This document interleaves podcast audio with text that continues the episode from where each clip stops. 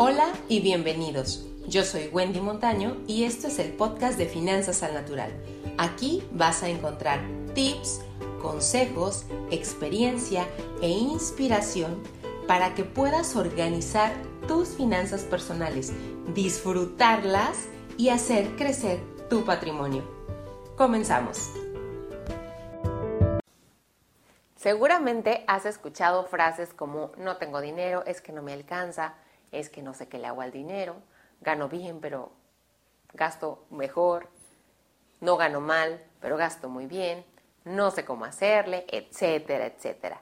Si es tu caso o has escuchado a alguien que lo mencione, hoy te voy a compartir recomendaciones probadas que te van a ayudar a ahorrar dinero.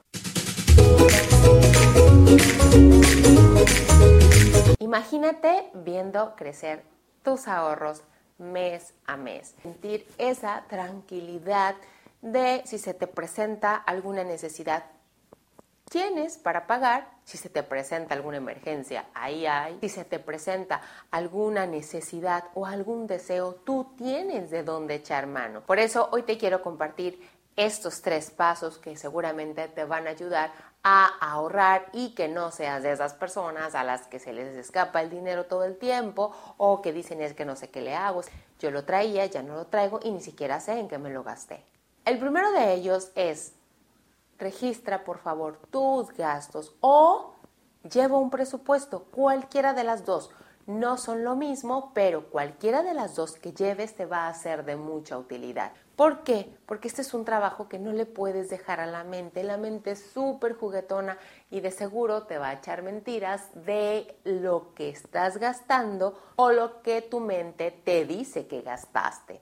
Entonces, no hay que dejarle el trabajo a la mente y cómo lo vamos a solucionar llevando un registro, puede ser manual, puede ser en Excel, como tú quieras llevarlo de todos tus gastos mensuales o, repito, llevando un presupuesto de cantidades específicas de las que no te puedes pasar en diferentes rubros o categorías. El punto número dos es ponte creativo y reorganiza tu forma de gastar. Y aquí el límite es el cielo, el tema de la creatividad, cuando le empiezas a buscar, te das cuenta de que sí se puede. De primera instancia, lo más común es que digas, no, es que apenas si me alcanza, no puedo, ya he buscado ajustes, etcétera, etcétera. Pero conforme uno se pone creativo, va viendo cómo hacer más eficiente el tema de gastar mejor. ¿Qué puedes hacer? Pues cancelar algunas suscripciones que quizás no estés usando, la verdad es que hay muchísimas cosas que se pueden hacer. Ahora sí que depende de tu estilo de gasto o de las cosas a las que tú estés destinando los recursos. Claro, también son pocos los casos en donde ya no va para más y poco se trata de hacer milagros y que uno alcance para 50. No, tampoco se trata de eso, pero en la mayoría de los casos sí es posible hacer ajustes y la mayoría de las veces suponemos que ya no se puede. Entonces, para esos casos es a donde me estoy focalizando en este punto número 2. Y por último, el punto número 3 al que te quiero invitar es que busques automatizar tus ahorros o hacerlos de forma programada. ¿A qué me refiero de forma programada? Si tú recibes la nómina el día 15, en cuanto la recibes, apartas el dinero y va un sobre, va a la alcancía, en cuanto lo recibes, o sea, no es como que vayas a pensar si te lo gastas o no, no, no, no, no. De manera eh, programada se va, se destina al sobre, a la alcancía o al rincón de la casa en donde tú guardes tu dinero.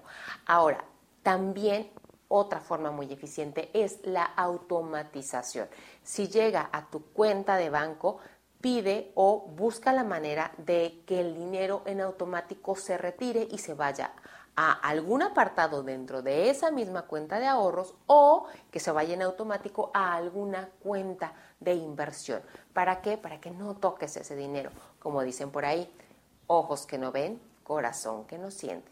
Y si no lo tienes disponible, no te lo vas a querer gastar o no te lo vas a poder gastar. Y eso, claro, que por supuesto que va a incrementar tu nivel de ahorro. Quizá en un principio lo resientas, después se te va a hacer un hábito y vas a empezar a ver cómo tus ahorros incrementan, porque ya no le dejas esa tarea al cerebro de que tenga que pensar qué hacer o le quitas esa tentación incluso de tenérselo que gastar. Y bueno, como verás, lo cierto es que este tema del que te platico hoy tiene que ver con decisión y disciplina y la verdad es que eso todos lo podemos tener. Entonces no son pasos complicados y te aseguro que si los pones en práctica vas a empezar a ver cómo dejas de decir es que el dinero no me alcanza, es que no puedo ahorrar, es que se me dificulta el ahorro, vas a ver cómo poco a poco vas a empezar a ahorrar. Simplemente te invito a que practiques, a lo mejor si tú quieres, uno a la vez, uno cada 15 días de los que te acabo de mencionar, para que vayas afianzando los hábitos y empieces a ver los resultados. Si esta información te ha sido de utilidad, muchísimas gracias por compartirla y seguirnos en las redes de arroba finanzas al natural en Instagram. Muchísimas gracias.